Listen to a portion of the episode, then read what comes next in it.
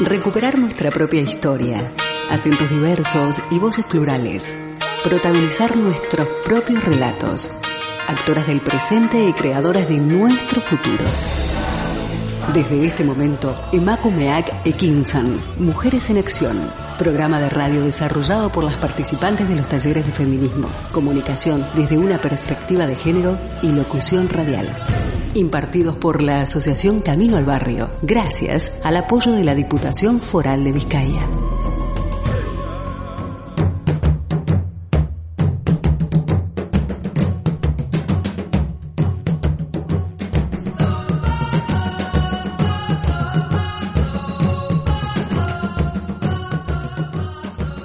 Buenos días, queridos y queridas oyentes. Les saluda Itzamaray González desde las instalaciones de Candela Radio FM.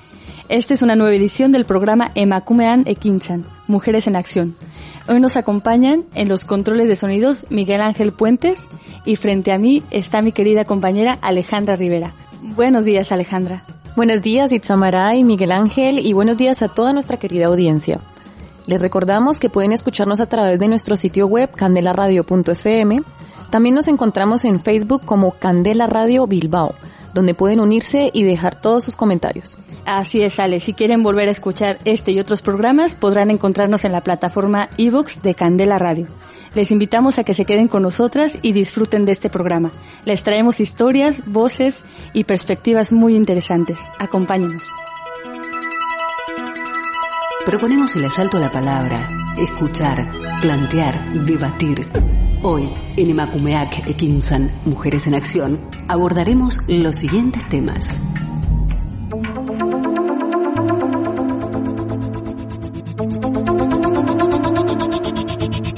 En esta edición del programa Emakumeak Ekinsan, Mujeres en Acción, abordaremos la relación entre extractivismo y migración, una realidad que atraviesa a muchas personas que hemos tenido que emigrar, no solo a España, sino al llamado norte global.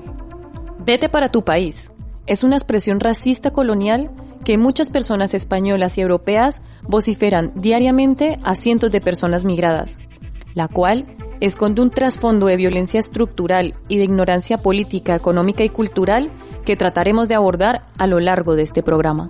Bueno, y para iniciar en nuestro primer bloque tendremos a la compañera, activista y amiga Mary Garlin, con quien intentaremos abordar desde una mirada latinoamericana las causas y consecuencias del extractivismo y la migración forzada. En el segundo bloque nos acompañará nuestro también amigo y activista Marra Jr. Con él trataremos de enfocar desde una mirada africana las causas y consecuencias del extractivismo y la migración forzada, tanto a nivel de macro en el continente como en Senegal, su territorio de origen. Como pueden ver, nos espera un programa interesante desde miradas muy diversas. Antes de iniciar, les dejamos con el tema musical Movimiento del artista uruguayo Jorge Dessler, que nos recuerda en el coro de su canción que la humanidad ha sido migrante desde que tiene memoria. Yo no soy de aquí, pero tú tampoco. De ningún lado del todo y de todos, lados un poco.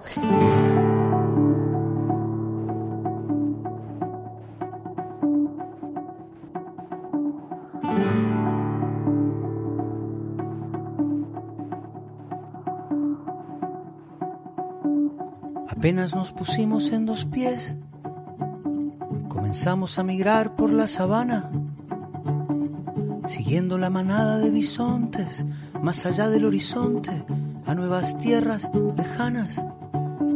Los niños a la espalda y expectantes, los ojos en alerta, todo oídos, olfateando aquel desconcertante paisaje nuevo, desconocido somos una especie en viaje. No tenemos pertenencias, sino equipaje. Vamos con el polen en el viento. Estamos vivos porque estamos en movimiento. Nunca estamos quietos, somos trashumantes, somos padres, hijos, nietos y bisnietos de inmigrantes. Es más mío lo que sueño que lo que toco. Yo no soy de aquí, pero tú tampoco. Yo no soy de aquí, pero tú tampoco.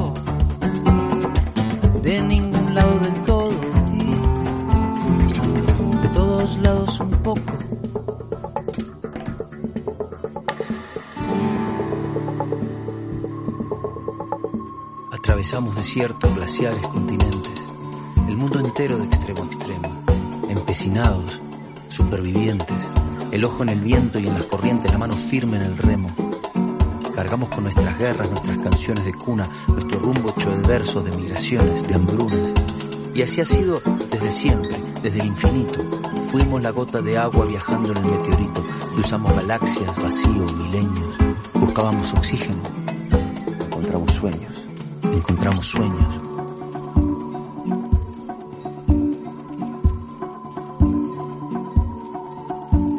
Apenas nos pusimos en dos pies y nos vimos en la sombra de la hoguera. Escuchamos la voz del desafío, siempre miramos al río pensando en la otra ribera. Somos una especie en viaje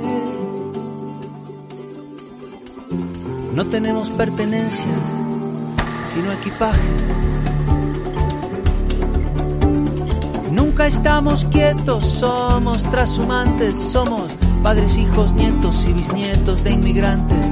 Es más mío lo que sueño que lo que toco. Yo no soy de aquí, pero tú tampoco. Yo no soy de aquí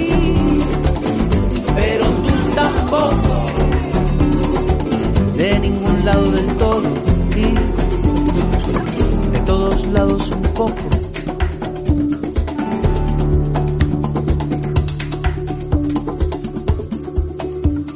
Lo mismo con las canciones, los pájaros, los alfabetos. Si quieres que algo se muera, déjalo quieto. Mujeres construyendo ciudadanías activas desde una perspectiva de género. Emakumeak Ekinsan. Mujeres en Acción. En Candela Radio 91.4 FM.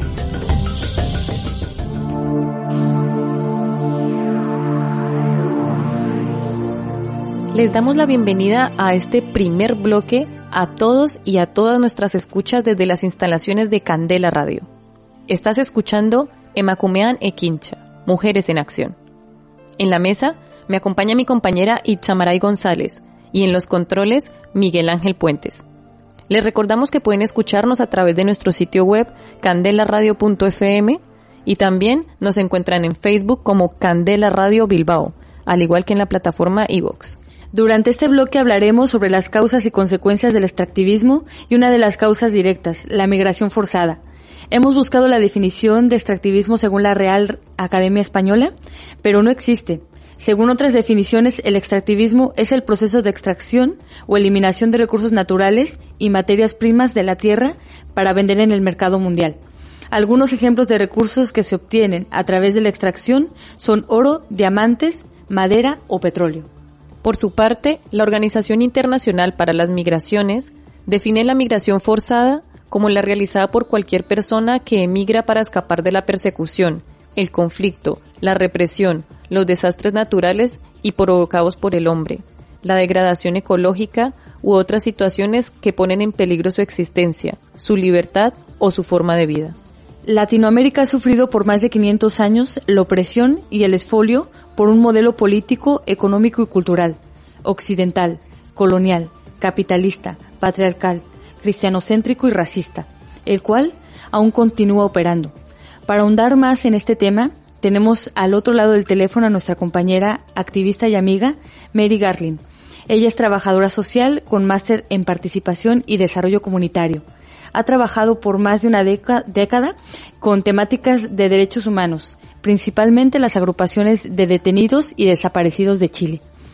Desde la militancia siempre se ha relacionado con temáticas de pueblos originarios y principalmente con temáticas sobre extractivismo en Avia Yala. Habita en este territorio por más de 10 años y participa activamente en la Red Internacional contra el Extractivismo. También es parte de Feminista Avia Yala. Su actividad profesional es el trabajo campesino. Buenas tardes, Mary, ¿cómo estás? Hola, buenas tardes, muy bien, espero que estén todos muy bien también. Así es. Hola, muy buenas tardes, Mary, bienvenida. Eh, bueno, Mary, quisiera, nos quisiéramos que nos contaras qué es el extractivismo y qué significa para ti el extractivismo. Eh, bueno, primero voy a, como contar casi conceptualmente lo que es el extractivismo, pero luego también cómo, el extractivismo es parte del, genocidio actual. ¿Vale? El extractivismo eh, básicamente eh, tiene relación a lo que la palabra dice, ¿no? La extracción de, algo. Eh, en Abya mal llamado Latinoamérica, ¿no? Siempre se ha visto como un lugar lleno de, de recursos, también mal llamados recursos, ¿no? de, de, lo que es el agua y grandes minerales. Entonces, el extractivismo básicamente es este recurso, tanto mineral como petrolero, como agrícola, ganadero, eh, que está como en un entorno natural donde el Estado lo que hace es poner ese recurso en el mercado, en el mercado comercial, en el mercado de capital. Entonces eso lo que genera es que eh, se le pone un valor económico a la tierra. Entonces, eso es el extractivismo como tal, ¿no? O sea, como conceptualmente lo que significa. Hay por una parte esta extracción de lo natural que se va, por otro lado, al mercado, el mercado lo vende y hay una ganancia económica que la pone el, PIB para eh, que ese recurso vuelva a ser un proceso económico. Entonces, por eso hoy en día eh, el extractivismo está marcando la economía mundial y por eso hoy en día el genocidio a través del extractivismo está tan potente. Porque el extractivismo lo que supone para los países ricos, o sea, los países del mal llamado primer mundo, es netamente economía. Y para los países de Yala principalmente y África también, es el saqueo de la tierra. Perfecto. Eh, Mary, tú nos podrías hacer, como tú has dicho también, nos podrías hacer una pequeña contextualización eh, desde aproximadamente desde cuándo afecta o se ve afectado eh, a Yala por el extractivismo y por este saqueo. Bueno, el extractivismo en Yala es, es, de la colonización hasta el día de hoy, ¿no? Eh, yo creo que hoy día podemos llamar que es un nuevo, un nuevo modelo de colonización el extractivismo es como, como llaman los intelectuales el neo-extractivismo. Pero finalmente lo que hay es un saqueo hace más de 500 años eh, que va cambiando en el curso. Hace más de 500 años hicieron un saqueo a través de la matanza y el genocidio para la extracción de minerales como el oro. Hoy en día ese extractivismo se está haciendo a través de las empresas.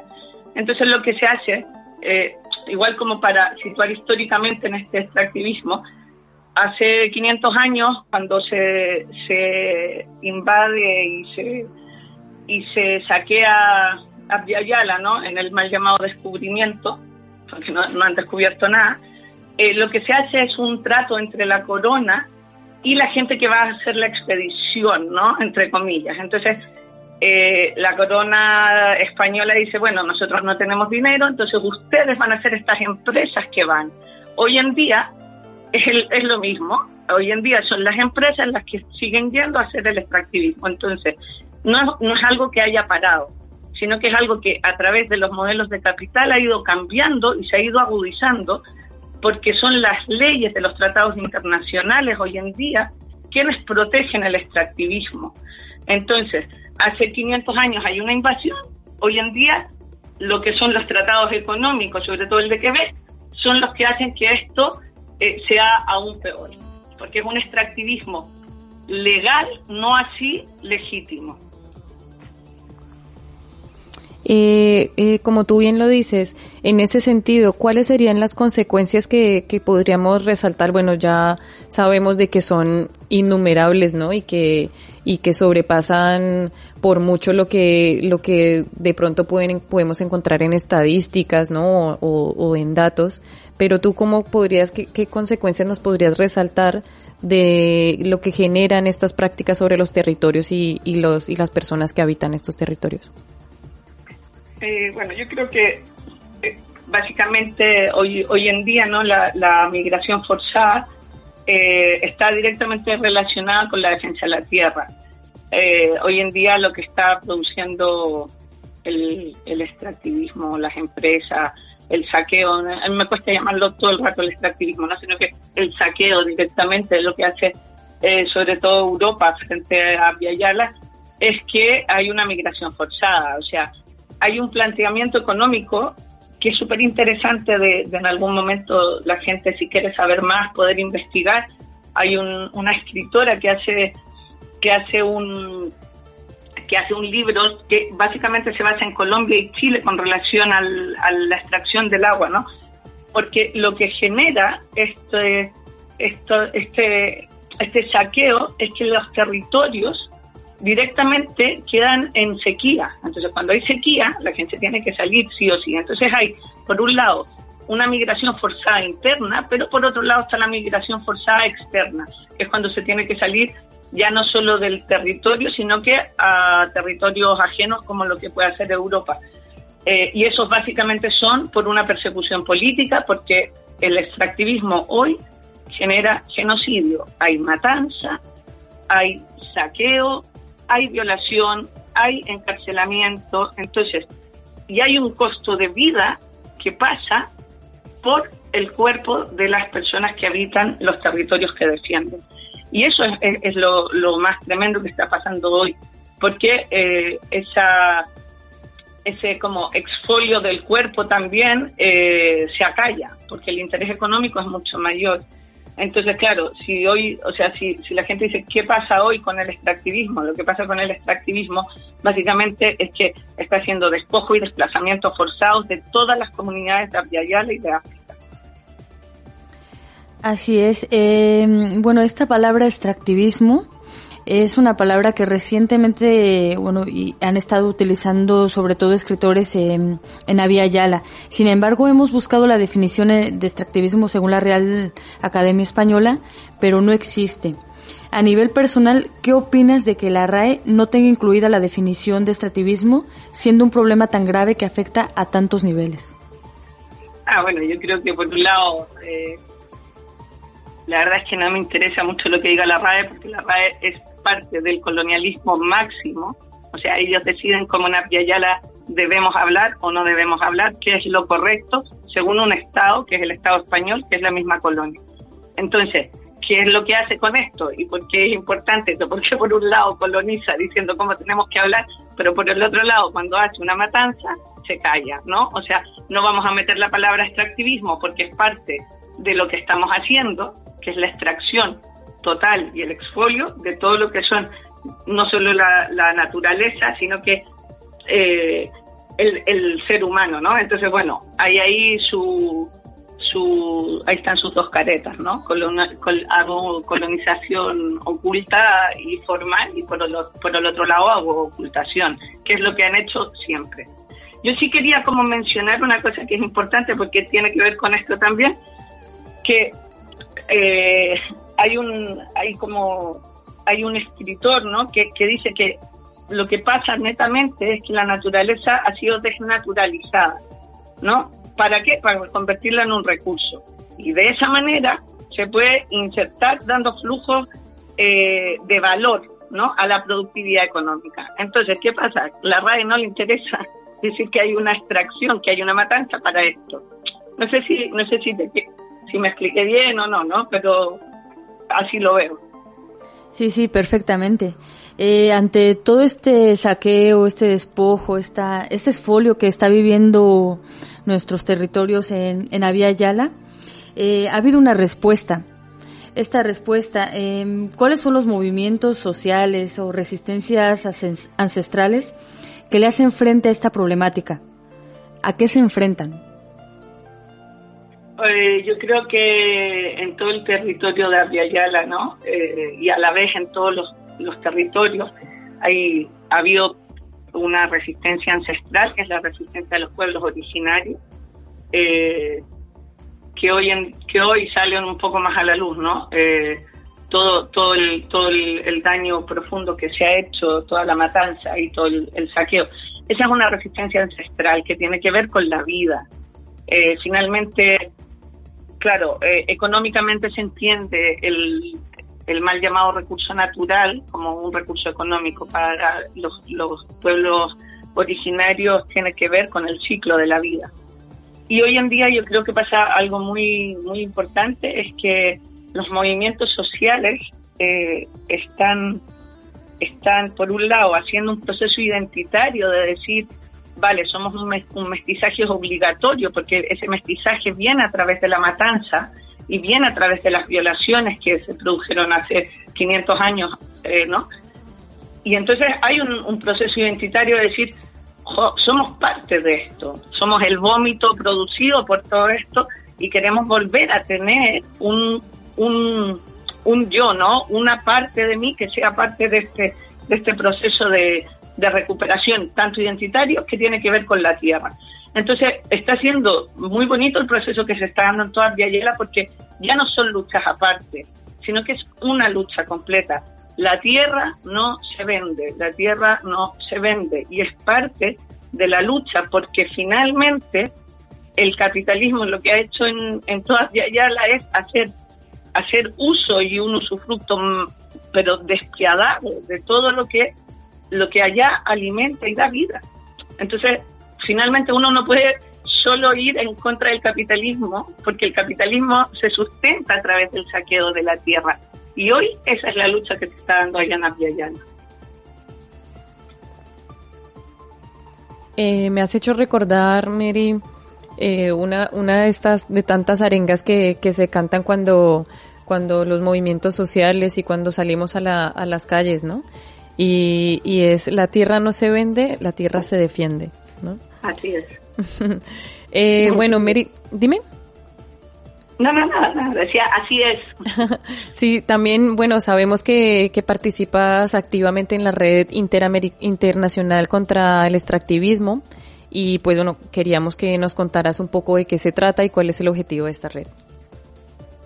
Bueno, principalmente la gente que, que migramos eh, tenemos responsabilidades también en estos territorios eh, ya que habitamos territorios ajenos por un lado, pero también son, son territorios que, que, bueno, que estamos aquí, que convivimos aquí, ¿no? Pero sí tenemos una responsabilidad y una responsabilidad con relación a nuestra, a nuestros lugares de orígenes y de y, nuestro y nuestras historias como, como parte de ese, de ese Abiyala profundamente dolido y profundamente masacrado.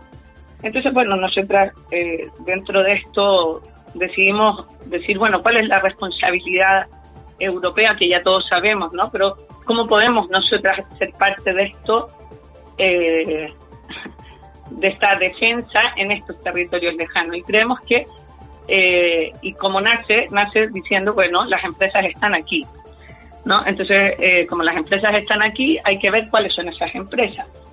Porque es, largo de explicar, ¿no? Pero eh, Europa hace una geolocalización de cuáles son sus mejores lugares en Latinoamérica, como dicen, para poder para poder hacer inversiones económicas.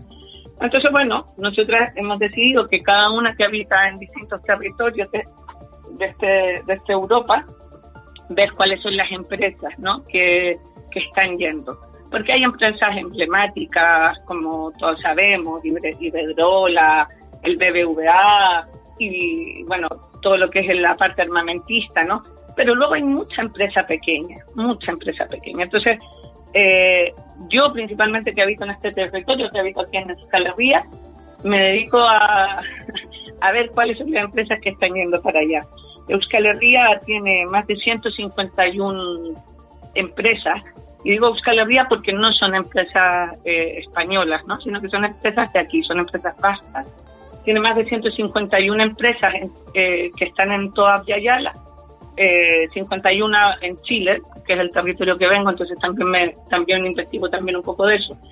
Y son empresas que están directamente relacionadas con el extractivismo, o sea, son empresas que, que, son, que se dedican a la minera, a la minería, son empresas que se dedican a la agroindustria, son empresas que se dedican al sector siderúrgico, o sea, son empresas que están yendo allá.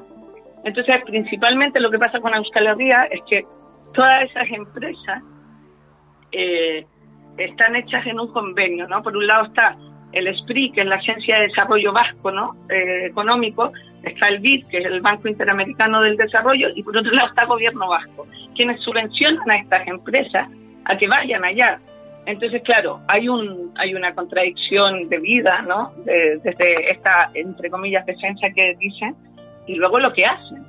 Y bueno, a eso nos dedicamos, a investigar cuáles son las empresas, a denunciar cuáles son las empresas y a denunciar continuamente cuáles son, porque eh, no puede ser que estemos solo, solo viendo las empresas grandes y no, no viendo todo, todo el engranaje pequeño. Hay, hemos, por ejemplo, hemos hace muy poquito salió un estudio de aquí de Euskal Herria eh, del gobierno vasco que dice cuáles son las geolocalizaciones. Y, por ejemplo, con Chile, con todo el estallido social, con más de los 5.000 presos políticos que hay hoy día, con más de las 400 personas que han perdido sus ojos, con más de los 50 muertos que hay, ellos hacen un estudio económico diciendo que hoy, bueno, está complicada la situación para invertir. O sea, no hay ninguna conciencia de aceptar los genocidios que se están dando. Y eso es denunciable. Y ahí, ahí es donde la red hacemos, hacemos hincapié e intentamos todo el tiempo hacer la denuncia. Bueno, también eh, un poco siguiendo la línea de esto, eh, está claro que hay acuerdos criminales entre el gobierno de Avia Yala, en general de todos los países de Avia Yala, y, el extranjero. Entonces, ¿cuáles son eh, los tratados criminales que se han aprobado para favorecer este esta vía libre al exfolio? Eh, nos viene un poco a la mente el Tratado Quebec, pero seguramente hay muchos más. ¿Nos podrías enumerar o facilitar, describir cuáles y cómo son esos tratados? Vale, con relación a los tratados, efectivamente hay como tratados que son, eh, que, cruzan, ¿no? O sea, que son eh, tratados como bilaterales, pero por otro lado, o sea, bilaterales internacionales, ¿no? El Banco Mundial está súper metido en todo eso. Está el de Quebec, está, está el, del ALBA, está el Tratado de Libre Comercio, que hay, entonces, pero a la vez hay tratados internos, que son cada territorio tiene sus propios tratados, que son tratados de, eh, de abrir las puertas a que, a que el exfolio sea, sea legal, ¿no? Entonces, por ejemplo, Guatemala tiene más de 141 tratados que son para que, para que las empresas puedan sacar y saquear los territorios. Chile tiene más de, eh, más de 52. Colombia tiene más de 100. Entonces, claro, hacer la enumeración es muy grande. Y en eso nosotros decimos, ahí está la responsabilidad también de cada uno de, los, de, la, de la gente que habitamos aquí. ¿Por qué? Porque necesitamos saber cuáles son, cuáles son y que cada uno sepa cuáles son. Yo te digo que, o sea, tratados eh, internacionales hay cuatro que son las bases para que pueda haber este libre comercio entre y, que avala el, el exfolio, ¿no? Que está el de Quebec, que está el del ALBA, que aunque el ALBA se crea que es eh, un fuerte para proteger un poco el nuevo bloque en América Latina también siguen, porque los gobiernos de izquierda en América Latina siguieron haciendo el, despojo. Entonces ahí hay tratados concretos, ¿no? El, tratado de la OIT también es parte. Entonces, claro, la ONU, por ejemplo, tiene tratados que la gente dice, no, pero si la ONU, la ONU defiende. Mentira, está, hay un, está el, el ¿cómo se llama? El, el nuevo tratado que hicieron con la energía verde, que está súper aprobado por el Banco Mundial y que está con todos los tratados, que es eh, que lo firma, lo firman diciendo, bueno, el Banco, el Banco Mundial decimos que vamos a hacer economía verde. Pero claro, la economía verde es para que aquí en Europa no, no hayan contaminación, pero hacen saqueo de los minerales en Navia Yala, principalmente el del litio que es en Bolivia, en, en Chile y en una, parte de Argentina. Entonces, claro, son, por eso te digo, o sea, enumerar todos, ya me pueden, si quieren en algún momento, yo les puedo mandar la lista de todos los tratados, pero son tratados que cada país tiene, que a la vez tiene con cada país. O sea, España tiene con Chile, España tiene con Colombia, Francia tiene con Colombia. Entonces son tratados horizontalmente que cruzan a todos y a la vez sub eh, sub como contratos, ¿no? Que serían estos estos tratados pequeños que tienen que son netamente comerciales. La SPRIT, que es la agencia eh, vasca del, del desarrollo, tiene tratados, por ejemplo, con Argentina puntuales son tratados que van básicamente con la minería. No, no sé si, si te respondo. Sí, sí, perfectamente. Eh, finalmente, Mary, para finalizar eh, este diálogo maravilloso, nos, nos puedes compartir desde tu punto de vista qué rol tendríamos que tener las personas migradas, qué responsabilidades deberían asumir los movimientos sociales del Estado español desde su condición de privilegio. Vale. Eh, creo que por un lado, no sé, o sea, yo creo que quienes migramos, si no migramos con nuestras raíces, nunca vamos a ser capaces de defenderlas. Eh, creo que es lo único, lo único importante que seamos capaces, toda la gente que estamos en distintos lugares y habitando, distintos lugares del, del planeta, ¿no? Eh, ser capaces de, considerar eso, porque no podemos hacer una defensa si no somos capaces de, defender nuestras propias raíces. Entonces, antes de antes de hacer una defensa, de ir y ponernos ahí con, grandes carteles y hacer esas cosas, tiene que ver también con un proceso interno de decir, bueno, estamos aquí, es porque es aquí donde estamos, eh, y, y, qué hago yo aquí, ¿no? ¿Cuál, ¿Cuáles son mis ancestros? ¿Cuáles son mis raíces? Y, y cómo las quiero llevar. Y después de eso viene la, la, defensa, ¿no? Eh, porque si no, por un lado se sufre, eh, por otro lado también se exacerban cosas que, que, no, que a veces no son, eh, porque efectivamente en nuestros países no todo el mundo está defendiendo y, haciendo una defensa territorial de, los, de, de la naturaleza. Entonces yo creo que primero viene ese proceso interno y luego desde ahí eh, no olvidarnos, no olvidarnos de dónde se viene y defender, defender desde aquí porque la responsabilidad está aquí.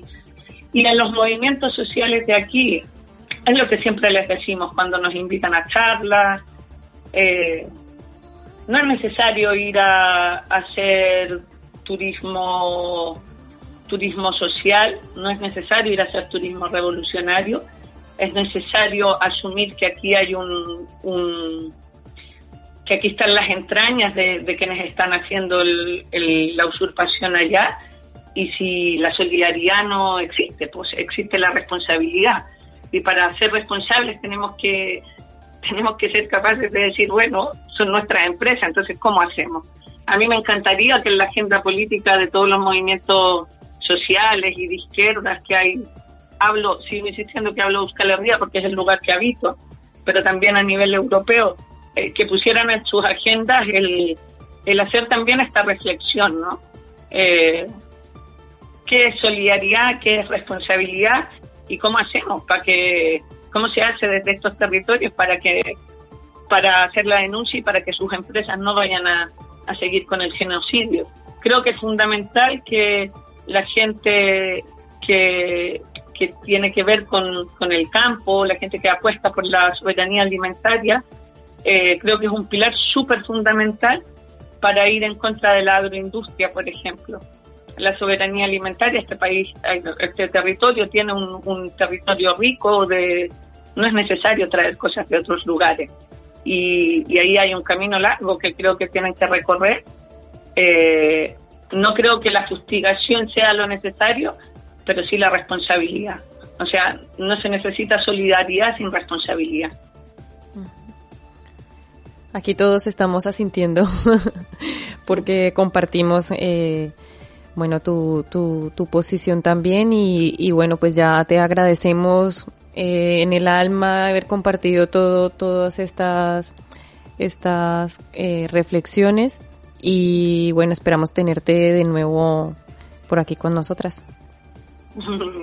bueno, muchas gracias a todos ustedes eh, nada, pucha, siempre es tan bueno que estos espacios sean eh, la radio es un tremendo, un, un, tremendo espacio para poder contar lo que pasa. Eh, de verdad, Yayala está siendo pisoteado, saqueado y masacrado en estos momentos. Y tenemos que alzar la voz entre todas, porque si no, eh, nuestra, nuestra gente y nuestros territorios lo van a pasar muy mal. Entonces, tejiendo redes se hace también pudiendo, pudiendo hablar. Yo agradezco un montón a Radio Candela de que dé de estos espacios súper interesantes y, y, muy buenos ¿no? de, comunicación. Así es, Mary. Bueno, nos despedimos y esperamos tenerte nuevamente por aquí en nuestras instalaciones. Muchísimas gracias. Gracias a ustedes. Abrazos y besitos. Hasta luego. Después del diálogo con Mary, nos quedamos con una frase. Si no migramos con nuestras raíces, no seremos capaces de defenderlas. Y por último les dejamos con el tema musical mm, Terini de la actriz y cantante malinense Fatuma Diwara, donde relata a través del bámbara, lengua materna de Mali, el viaje migratorio y las penas por las que se ven obligados a pasar cientos de personas africanas diariamente en su lucha por migrar al norte. En la introducción de su video dice, en un mundo de 7 billones de personas, hay un billón de migrantes. Esta es la historia del viaje de una de ellas.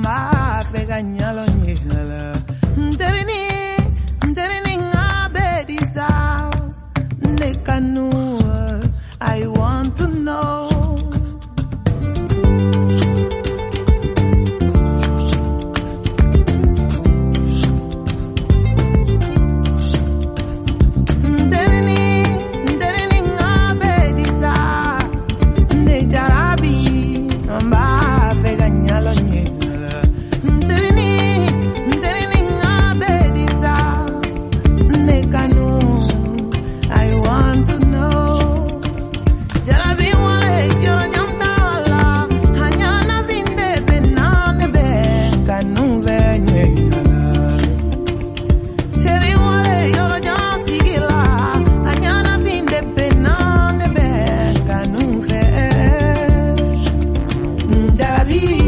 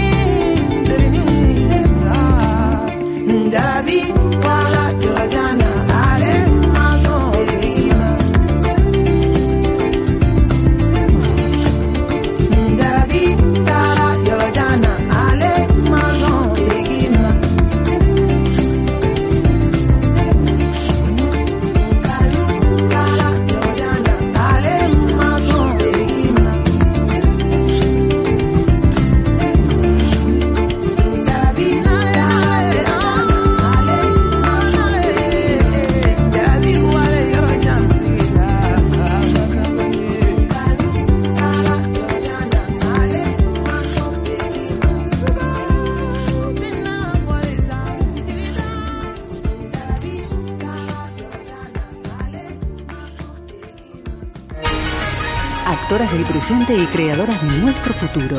Estás escuchando Emakumeak Ekinzan, Mujeres en Acción.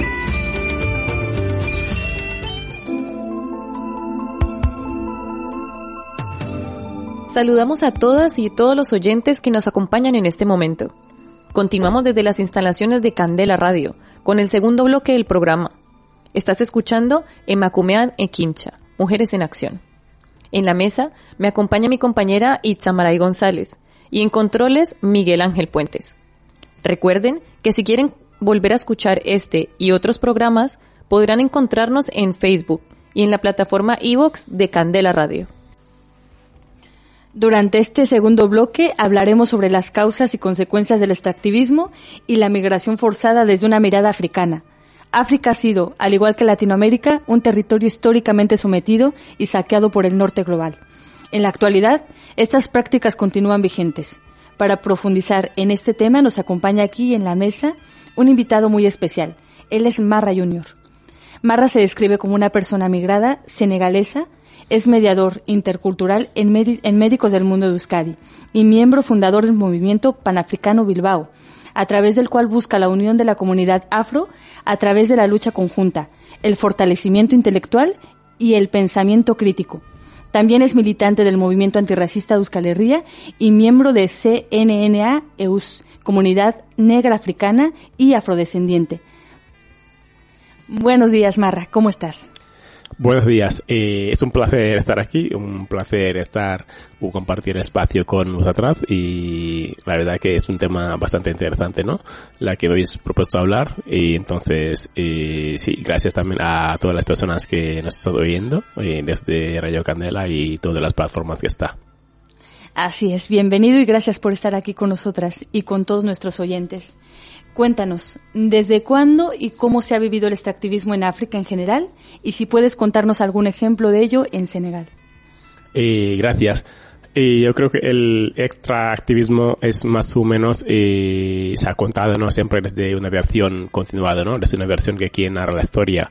Pero los movimientos sociales han empezado desde los movimientos de la independencia, ¿no? Como los que lucharon las independencias africanas y empezaron con movimientos sociales, ¿no? Pero como la política estaba tan arraigado en la vida de los intelectuales, ¿no? Africanos, digamos, africanas que han estudiado eh, en Occidente, y no pensaban, ¿no? Como, como sí que pudieran convertirse en movimientos sociales, ¿no? Solamente se quedaban en la política, lo que hagamos hoy, ¿no?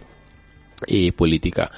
Y entonces, de todos estos movimientos hoy en día y se está transformando, ¿no? Se está convirtiendo, ¿no? En movimientos de, de, de, la ciudadana, ¿no? Eh, crítica y de ahí yo creo que más adelante podríamos como mencionar un poco no eh, con nombres eh, de momentos actuales no que están en marcha y así vamos hablando muy bien, quiere decir que estos movimientos, digamos que han hecho un aterrizaje del mundo cultural, intelectual, político, a un plano un poquito más del pueblo. Es decir, estos movimientos sociales ya los tienen o, están más arraigados ya entre la misma sociedad, ¿no? De una manera más inmediata.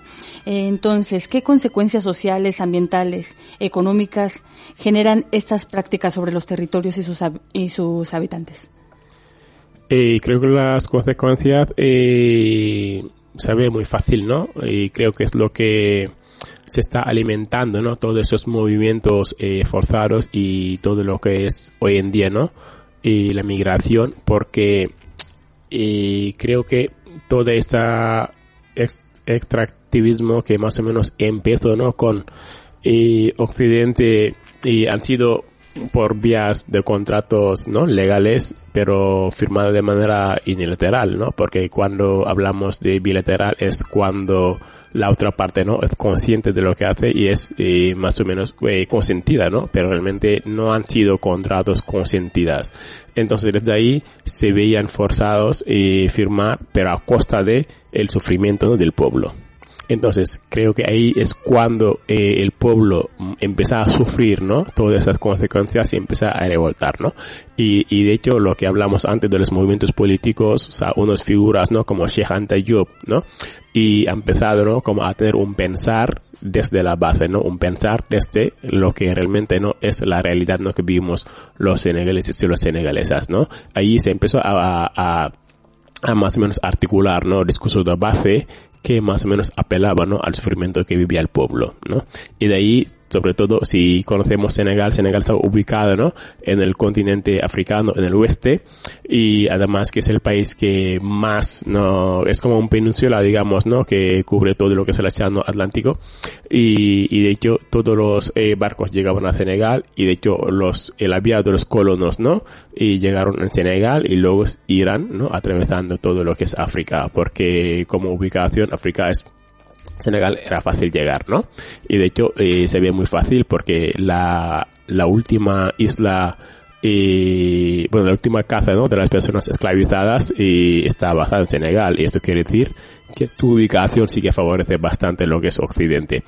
Y de ahí volvemos ¿no? a que había mencionado en la cuesta, la cuesta es donde más o menos está la riqueza de Senegal, no está todo lo que es eh, los bienes económicos naturales, no sociales en Senegal, y ahí esos contratos que mencionaba antes están firmados de manera no consentida cuando eh, todo lo que, o más o menos la gran parte de la población viven de ello. Entonces, hay una parte que nos han robado todo lo que es eh, la riqueza no pesquera y de hecho eh, en sí nos obligan ¿no? a ir a buscarlo donde realmente los llevan. Entonces una parte muy importante es eh, recalcar que todos esos contratos firmados se han firmado de manera no consentida y de hecho se ha, se ha, se ha firmado en mm, de no tomar eh, realmente cuenta no que el, sufrimiento que pudo causar y también el dolor y también las muertes también que pudo causar no la población senegalesa. Muy bien, estás hablando de acuerdos criminales. En este caso, que eh, por la misma situación geográfica de África, o sea, de Senegal en África, eh, sigue habiendo ese extractivismo colonial, ahora, digamos, de una manera formal y legalizada, eh, mediante contratos criminales que me imagino que tienen acuerdos empresas europeas con eh, bueno, gobiernos, los gobiernos de, de, tu país. En este caso, ¿cuáles son los movimientos sociales y resistencias ancestrales que les hacen frente a esta problemática en tu territorio? ¿Qué movimientos son los que hay ahí y a qué se enfrentan? Eh, vale. Eh, a ver, yo creo que antes de llegar a los movimientos eh, habrá que ver o analizar las políticas europeas, ¿no? Las políticas europeas siempre han sido políticas criminalizadoras, políticas eh, muy bien premeditadas, de manera estructurada para dejar morir a los habitantes de los países del sur, ¿no? Ahí Senegal, eh, más o menos como decíamos ubicación, era un país fácil llegar, era un país eh, que tiene muchos recursos pesca, pescaderas, ¿no? Entonces de ahí y creo que se empezaron ¿no? con, con, con todas esas contratos que estamos diciendo, pero todos esos contratos están ligados ¿no? con lo que llamamos hoy la cooperación vasca, la cooperación española, la cooperación gallega, ¿no? Y a base de esas cooperaciones es donde parten para las negociaciones, ¿no? Porque eh, aquí, para contextualizar un poco, ¿no? Es un contexto vasco, se están negociando, ¿no? La cooperación de los, eh, eh, o sea, de los contribuyentes, al dinero de los contribuyentes un 7%, ¿no? Como se dedica un 7% a la cooperación cuando, cuando más contrato tenemos, más subimos la cifra. Entonces, todo lo que es el dinero contribuyente solo se dedica un 7% a África y ese 7% se les exigen, se les exigen a cualquier acuerdo cualquier acuerdo que deja morir a todo lo que es la población ¿no? de Senegal. Porque eh, si vemos que hoy hay una necesidad, ¿no? De los movimientos sociales ancestrales, ¿no? Que siempre han estado. Hoy muchas veces eh, solo vemos lo que nos enseñan los grandes, los grandes medios de comunicación, pero realmente no escuchamos la radio, ¿no? Y tampoco escuchamos otros medios alternativos, ¿no? Porque se supone que su información no es cierta, nos, eh, nos hemos eh, educado, ¿no? O nos hemos construido de que los medios eh, más importantes, digamos por nombre, son los que más o menos dan la información correcta y cuando no es así, porque esos medios eh, comparten su información a través de favores, económicos, ¿no? ¿Quién da más, no? Dirigimos nuestra línea de, de, de, de, comunicación hacia, ¿no? Entonces, y es, esos, esos medios no nos muestran lo que pasa en Senegal, ni en África, ni el resto, ¿no? De los habitantes de los países del sur. Porque eh, no hay un interés mediática, pero tampoco eh, eh, vende ¿no? esa información. Entonces, toda esa, ahora mismo en Senegal se está haciendo rituales de esos movimientos ancestrales que decimos, señoras y sabias, ¿no? Que han estado, y que ahora mismo tienen como 100 años o más, que han estado eh, desde antes de las independencias, han visto todo lo que es el recorrido histórico de Senegal, han visto todo lo que ha sido el expolio, el robado, todo lo que ha sido la explotación también de nuestros recursos y hoy han estado firme, han salido en las costas para hacer rituales porque ya no hay otra, no hay otra esperanza, ¿no? Porque los momentos de lucha están eh, casi en cada dos en la cárcel, porque hoy podemos citar el momento de Yanamar, que ha estado muy firme, que ha bajado en poblaciones en masas para proteger nuestras costas, y la mayoría ahora está en la cárcel, está en la cárcel, ¿no? El, hay, hay otro movimiento que se llama France de Gas, France de Gas es eh, France BT, y este movimiento, el líder está en la cárcel, está encarcelado, ¿no? Y, y hay otros líderes, hay un movimiento de, de, de, de, de, de mujeres, eh, bueno, feministas, femeninas, porque realmente no me atrevo, ¿no? A llamarles tampoco feministas, porque la lucha está ligado también, ¿no? A lo que es eh, sostener la vida, pero también eso es un feminismo, un feminismo real que vimos en nuestros países, ¿no? Cuando realmente, ¿no? Mujeres y se levantan para proteger la vida de los demás. Entonces, esos movimientos también los líderes están en la cárcel, ¿no? Los líderes están en la cárcel. Entonces, ¿hasta qué podemos pensar de que estos contratos no han sido forzadas? Porque todas las personas que han levantado a proteger lo que es nuestro, proteger nuestros recursos, proteger nuestra vida, se las encarcelan, pero se las, se las encarcelan por decisión del, del presidente, o decisión del ministro del Interior, o decisión de lo que llamamos justicia senegalesa, ¿no? Y de ahí eh, vemos otros movimientos de jóvenes y también vemos eh, personas que no están asociadas, no están en ningún movimiento, pero en sí se sienten esta legitimidad de estar, ¿no? Delante eh, de las cosas y decir, no, no vas a llevar nada, ¿no? Y hace poco, no más un mes, y en Senegal eh, estamos viviendo, ¿no? Una, una, o sea, yo no le llamo enfermedad, o sea, le llamo ya un virus porque las pescas eh, las, los, los, pescados están contaminados. Todo lo que es ahora mismo las pescas, las, lo, lo, eh, la pesca, ¿no? Como los eh, pescados, eh, los, los, peces, perdón, en Senegal, de la costa, no más lejos, ¿no? De, de, de, de, de las costas senegales, está, están contaminadas. Y de hecho toda la parte de Pikin, que es un barrio popular en Senegal, y Guédiawaye hasta Casamás, toda la gente que, que han tenido contacto con estas peces ahora mismo, eh, si fuera aquí igual vídeo podíamos mostrar fotos, ahora mismo están contaminadas y, les salen botones en, en, en, en, los labios y en, en, en, en toda la cara. Y esto ya está diagnosticado. Hay médicos comprometidos que han dicho que están contaminados los peces que están más en las costas. ¿Y quién ha hecho esto? ¿No? Los intereses eh, a través de estas firmas, ¿no? Que han hecho esto, más o menos los poderes, que más o menos nos están diciendo y nos están mostrando su supremacía de que aquí mandamos. Entonces, hasta nuestros países nos obligan, nos obligan, ¿no? A hacer realmente lo que quieren, ¿no? Y de ahí, y también están los movimientos estudiantil. El movimiento estudiantil han salido, la universidad está ahora mismo ¿no? en huelga por simplemente proteger los recursos. Entonces todo lo que está pasando ahora mismo en Senegal no se traslada aquí porque no hay interés de conocer esto, ¿no? Entonces creo que medios como, como, como esto, como Candela, creo que es importante, es importante sobre todo más que nunca para más o menos señalar, ¿no? A lo que, pas lo que está pasando en nuestros territorios de origen.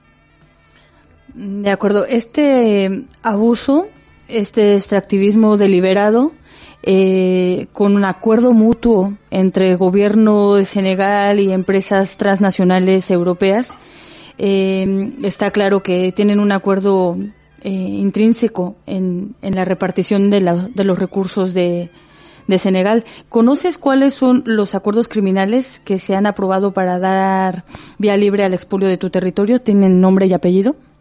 Y claramente, pero, a ver, la verdad que en muchas ocasiones, ¿no? Eh, el pueblo sí que enterramos de lo que hacen, pero no le podemos poner nombre, ¿no? Porque se hace de manera tan, tan lícito o tan real, ¿no? Que digamos que, que, que, que esto eh, como que nos conviene, ¿no? O como que hay intereses, ¿no? Pero realmente no hay intereses, son mentiras, ¿no? Y son contratos que nos dejan morir y nos han dejado morir eh, siempre. Y esos contratos ahora mismo, o sea, podríamos salir un poco de, de Sadembito, hablando de la inmigración, y hace un mes, o sea, menos de un mes, dos semanas, el Ministerio de Exteriores eh, españolas ha ido a Senegal para firmar un, un convenio con Senegal para deportar a todas las personas que llegan en las costas españolas, a todas las personas que llegan por en Canarias u, por, por Baleares, ¿no? Entonces, esto ha sido eh, lo mismo, ¿no? Como mm, yo te quito la vida, pero tú no tienes derecho a ir a buscar la vida.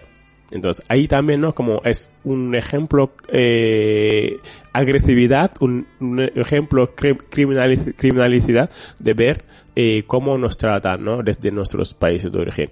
Y luego otra parte que, que hace poco han firmado también, han renovado todos los, los contratos de pesca, ¿no? Y estos contratos de pesca, la mayoría son eh, empresas vascas y gallegas. Entonces, todos esos contratos es lo que hablaba también, ¿no? Está ligado con la cooperación. Ahora hemos vuelto el negocio, ¿no? El, el debate y el negociación de los, del, de, de, del, del porcentaje de cooperación porque ahora están firmando los contratos. Entonces, como se ve muy fácil porque cuando aquí el debate y empieza a, a surgir, ¿no?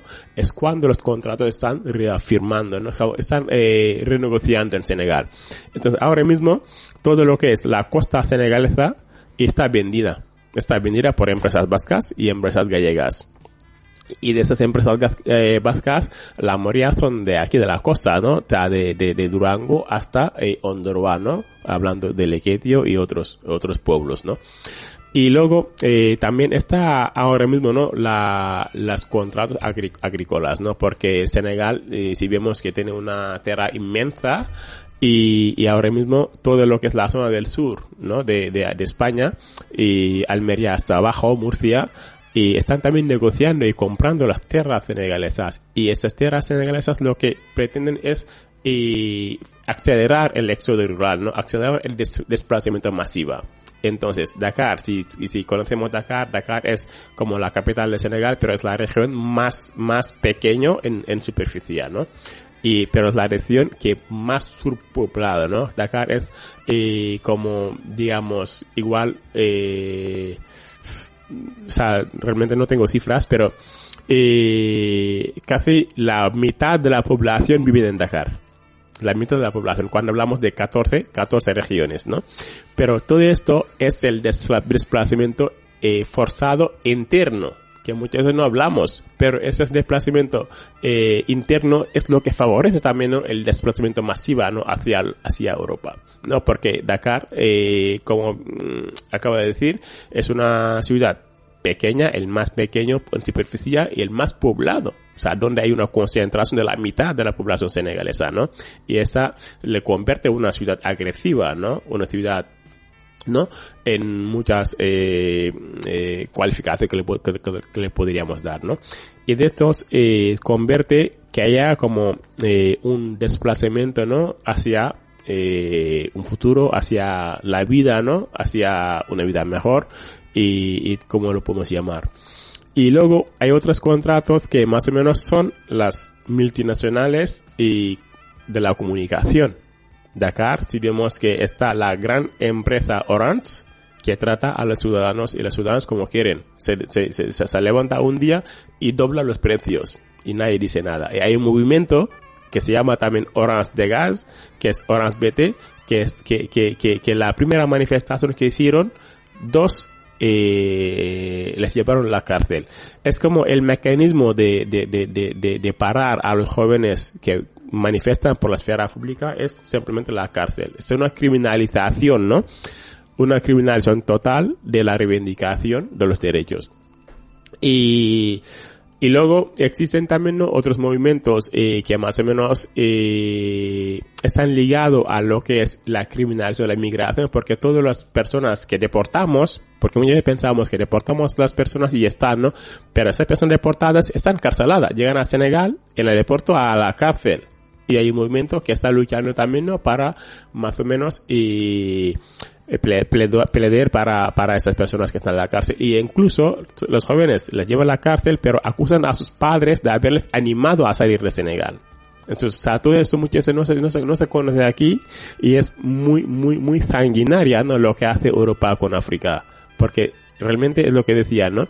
Todas estas políticas de, de, de, de, provocar la muerte, de dejar, porque provocar la muerte es llegar y firmar contrato y quitarte todo lo tuyo, ¿no? Y luego acompañarte a morir es más o menos, ¿no? Animarte a salir, porque al final eh, lo que es no tienes nada, tienes que salir. Y luego dejarte morir es cuando no te salvan, ¿no? En el Mediterráneo o en el Océano Atlántico, ¿no? Entonces todas estas políticas eh, criminalizadoras europeas son bien premeditadas pensada y estructurada para dejar morir a personas como nosotras, ¿no? Las personas habitantes de los países del sur. Estamos escuchando la voz de Marra Junior reflexionando sobre el extractivismo en Senegal. Vamos a hacer una pausa y les invitamos a escuchar la canción Gira del grupo sudafricano Batu.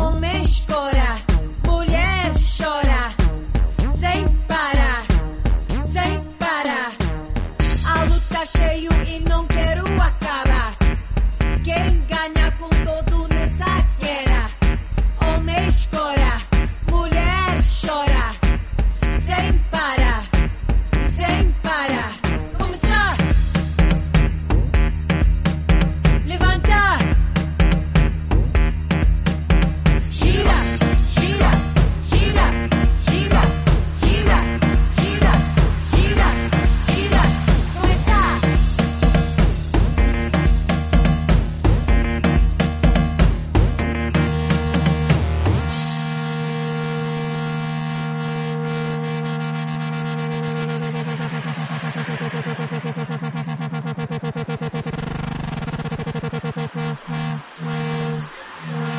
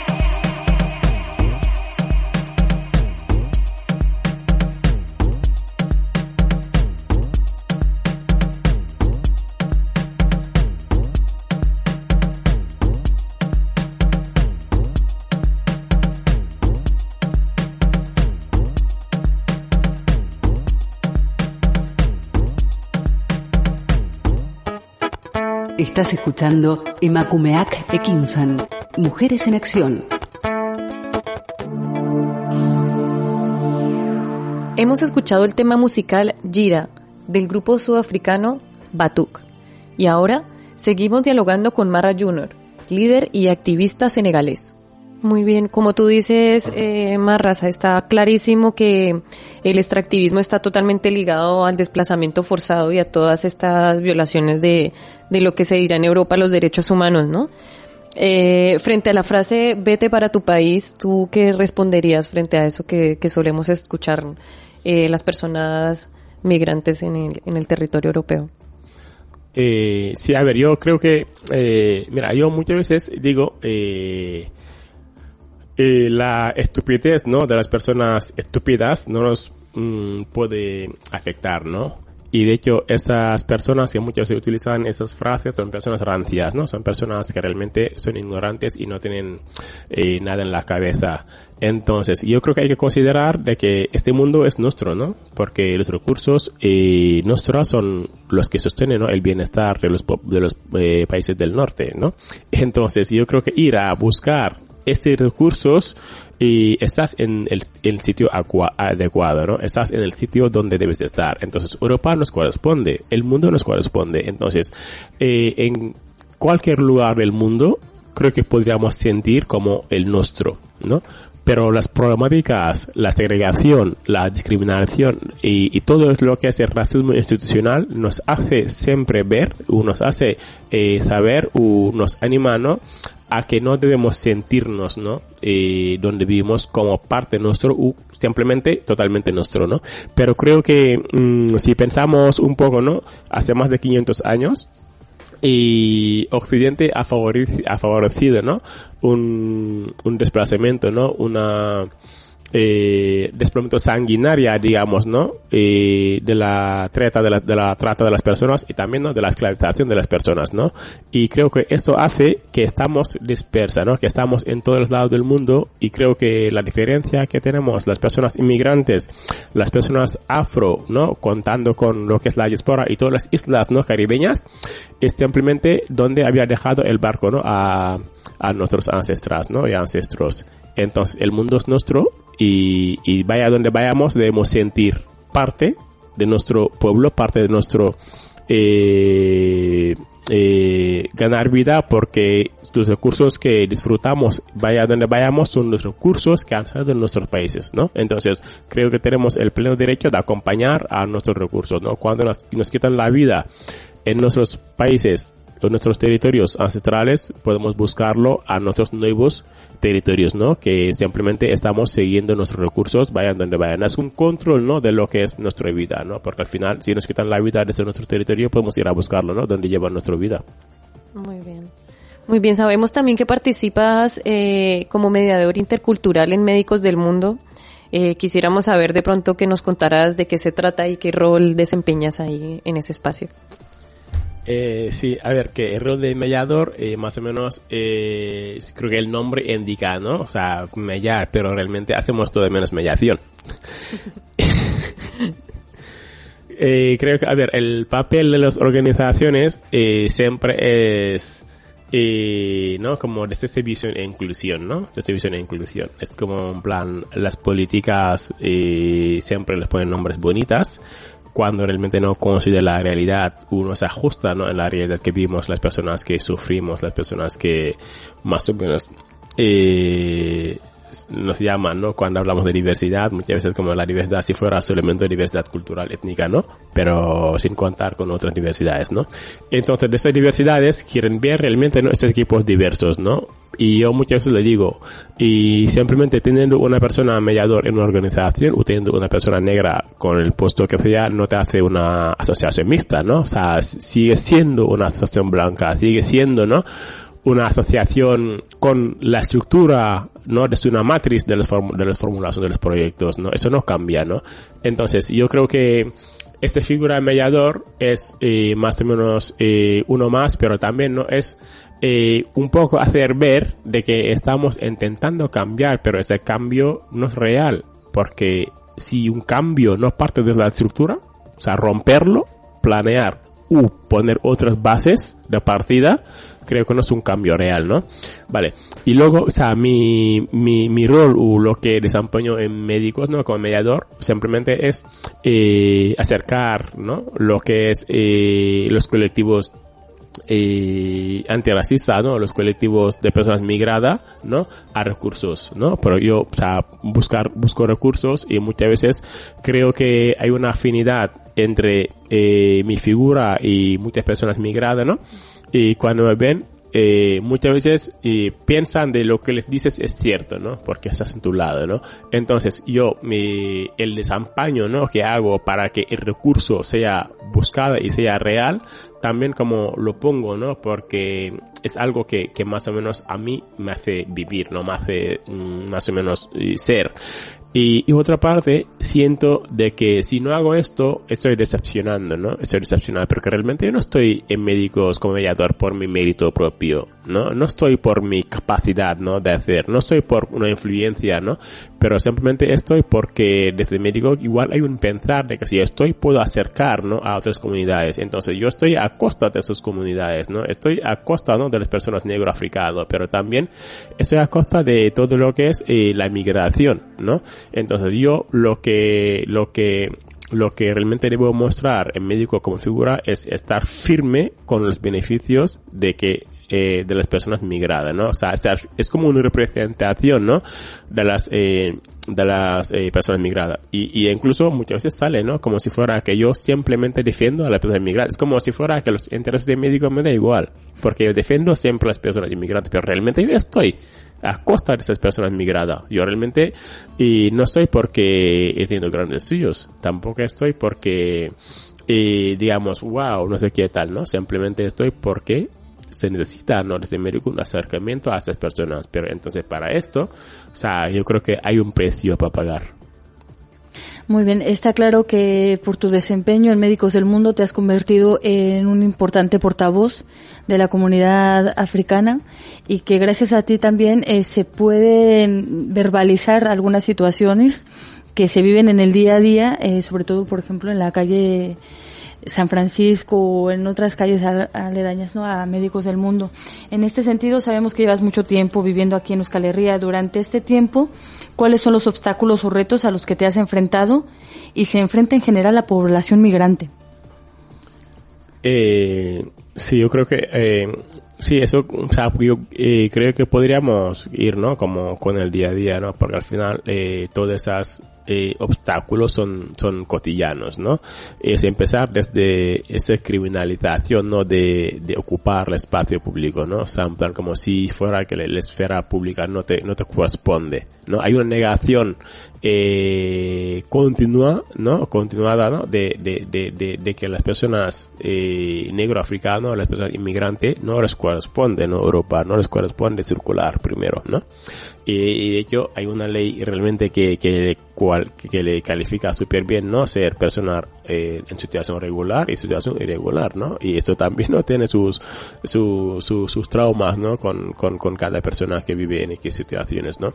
Y luego, eh, lo que es la, la criminalización, ¿no? De, de, del hablar, la criminalización de, de reivindicar, la criminalización de decir estoy aquí y estos son mis derechos y le reclamo. Es como, y estás aquí, pero mm, mm, debes estar callada, ¿no? Estás aquí, pero debes estar como neutro, ¿no? Como si fuera que las grandes problemas políticas tú, a ti no te, no te, no te, no te, no te eh, corresponde hablar, ¿no? Y, cuando, eh, hablamos de, esos, de esas políticas es cuando ya empezamos, ¿no? Como a buscar el enemigo. Y ese, ese enemigo es realmente quién, quién pretende y quién considera y quién piensa que nos defiende. Entonces, de todas esas personas llamadas progre, antirracista, eh, a favor de la, la, de la, inmigración, a favor de la, de, la, de la convivencia, son las personas que siempre nos pretende silenciar. Porque nuestra voz, nuestra voz les hace menos, ¿no? Porque les quitamos eh, voz y quitamos importancia, ¿no? Porque esas personas nos quieren ver siempre de que tú cállate, yo hablo por ti. Entonces, cuando hablas y hablas de un discurso, de un contenido profundo, cuando sus discursos son vacíos, y lo ven, le ven de tu discurso, ven de tu discurso que, que ellas y ellos eh, manejan un discurso vacío, se sienten celosos y celosa. Entonces ahí también es otro obstáculo. Y luego la brutalidad policial y todo lo que es el, las paradas, ¿no? Por perfil étnico-racial.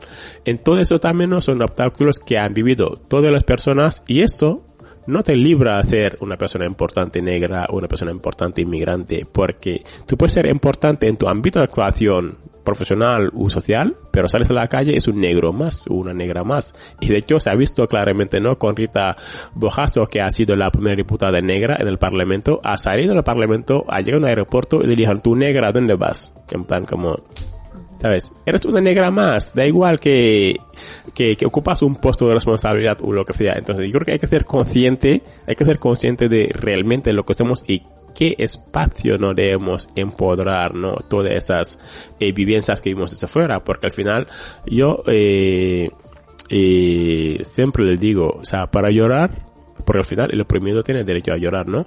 Y pero para llorar yo necesito los míos, los hombros de los míos, ¿no? La espalda de los míos, o lo que, o sea, yo necesito el brazo, ¿no? De los, de los míos, ¿no? De las mías. Yo no pretendo ir a espacios donde a veces no nungedean, ¿no? Tu, tu, tu, tu vivencia.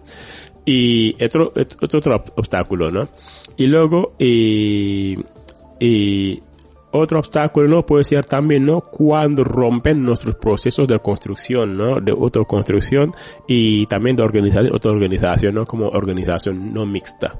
Cuando nos critican por eh, organizarnos y de manera vivencial de manera vital de manera eh, política no de manera social y de manera reivindicativa nos eh, acusan de que somos los separatistas no somos las personas que no queremos integrar, ¿no? Somos las personas que no queremos, ¿no?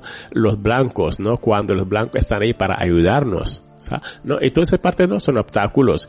Y también, y otra parte, cuando negan tu discurso, no desde la vivencia, porque se supone que eso no le entra a la cabeza, porque no la viven, ¿no?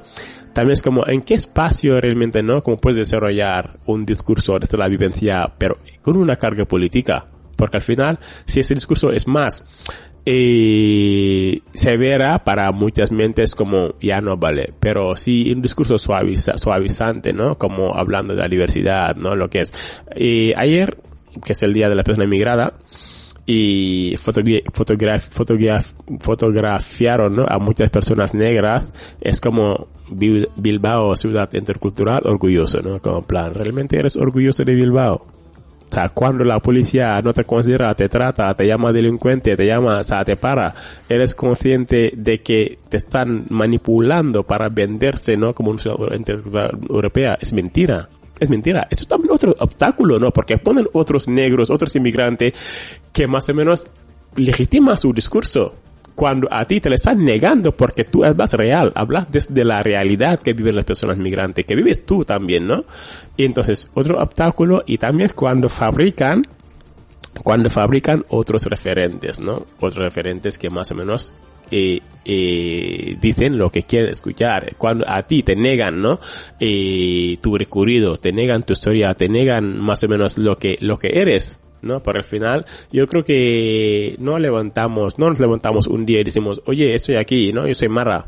No, ¿no? Porque ha habido, creo que no, una, un, un recorrido histórico eh, de lucha, ¿no? Que nos hace estar ahí.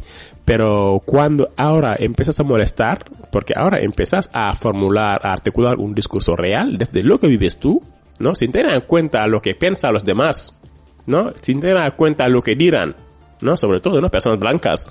Entonces ya te empiezas a, empiezas a dar miedo. Y de ahí ya no te no quieren colaborar contigo, no te quieren ni ver, pero intentan fabricar otros negros, ¿no? Como referentes que hablan de un discurso bonito, que somos blancos y negros, no hay colores, ¿no?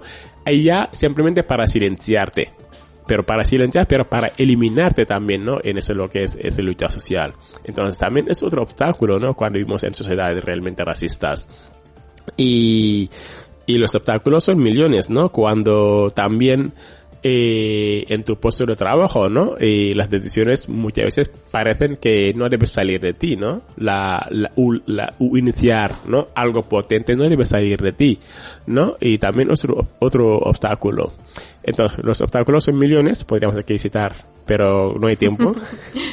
Sí, ya, ya para terminar y, y para cerrar este maravilloso diálogo queríamos, eh, bueno, ahora que también, como tú decías, teníamos este espacio comunicativo, ¿no? Un poco más descentralizado, podríamos decirlo.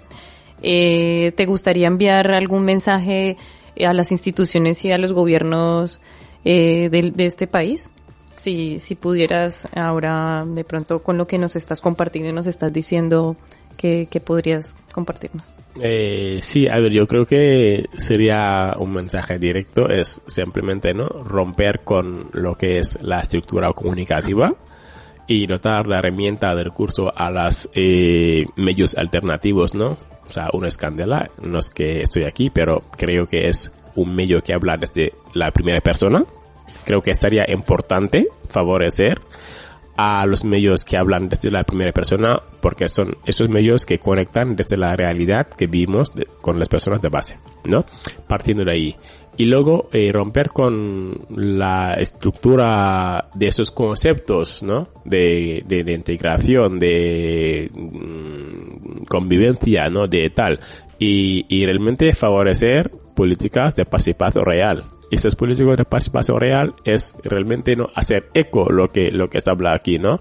Pero hacer eco lo que se habla aquí es dotarles de realmente herramientas y recursos para que puedan ser autónomas en llegar a más, a más, a más, a más personas, ¿no? Porque yo creo que desde aquí, cuando llegamos a más personas hablando de la primera persona, es cuando transformamos la sociedad. Marra, muchísimas gracias por haber compartido con nosotras esta entrevista, por habernos compartido tu palabra y a todos nuestros oyentes también por, por habernos escuchado. Eh, les dejamos, bueno, nos despedimos eh, de Marra. Eh. Bueno, gracias por invitarme. creo que es un espacio guay, necesario, que, que, que se puede seguir alimentando, porque creo que lo que sale aquí y es de, de material muy muy muy muy necesario ¿no? para que para que la escuchen, le vean y, y para y seguir transformando la sociedad gracias a ti, Marra, y esperamos verte nuevamente por aquí, por esas instalaciones. De momento les dejamos con el tema musical de Igual Igual del argentino León Geco. Es una canción que da una respuesta a la clara frase de vete para tu país, cuando dice, si me pedís que vuelva otra vez donde nací, yo pido que tu empresa se vaya de mi país y así será de igual a igual. Y así será de igual a igual. Soy Bolita en Italia, soy Colombo en soy Sudaca por España y Paraguay de Asunción, español en Argentina, alemán en Salvador. Un francés se fue pa' Chile, japonés en Ecuador.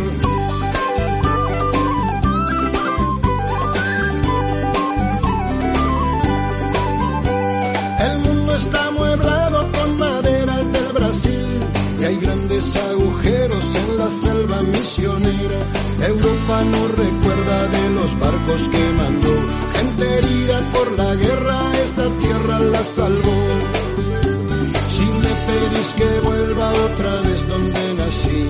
Yo pido que tu empresa se vaya de mi país y así será de igual a igual. Y así será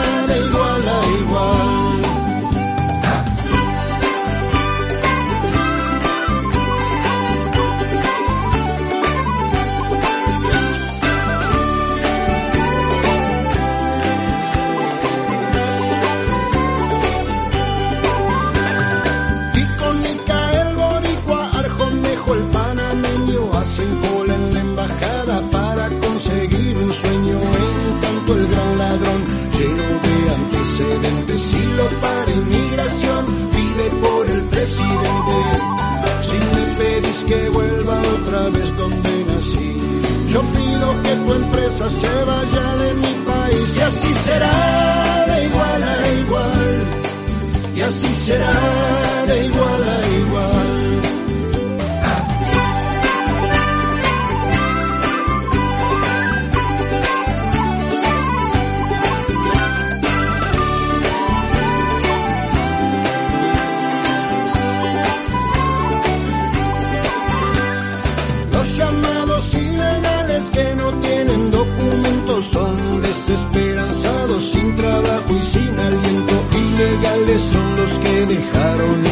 Pinochet. Inglaterra se jactaba de su honor y de su ley. Si me pedís que vuelva otra vez donde nací, yo pido que tu empresa se vaya de mi país y así será de igual a igual. Y así será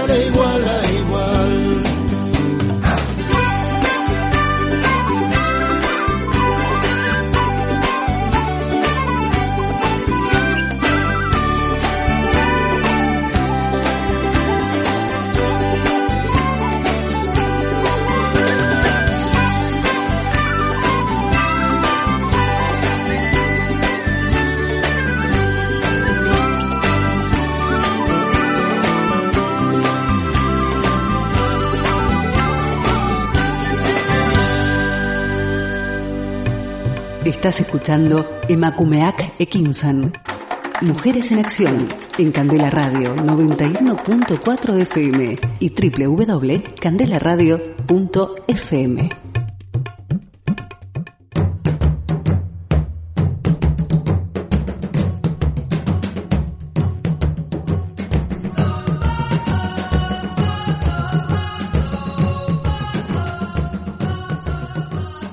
Las migraciones forzadas se detendrán el día que el norte global sea despojado de sus privilegios. Las migraciones masivas pararán cuando el esfolio y el extractivismo sobre los pueblos del sur dejen de existir. Ese día no tendrán que decirnos vete para tu país. Ese día retornaremos a nuestros territorios voluntariamente. Volveremos a nuestras montañas y a nuestros ríos, porque a fin de cuentas ese es nuestro hogar un hogar que aún continúa en disputa y por el cual continuaremos luchando. Gracias por escucharnos y nos vemos en el próximo programa de Macumeac Equinza en Candela Radio. El programa llega a su fin, pero nosotras, Emakumeak Ekinchan, Mujeres en Acción, volveremos en una próxima emisión con más temáticas de tu interés. Aquí, en candelaradio.fm.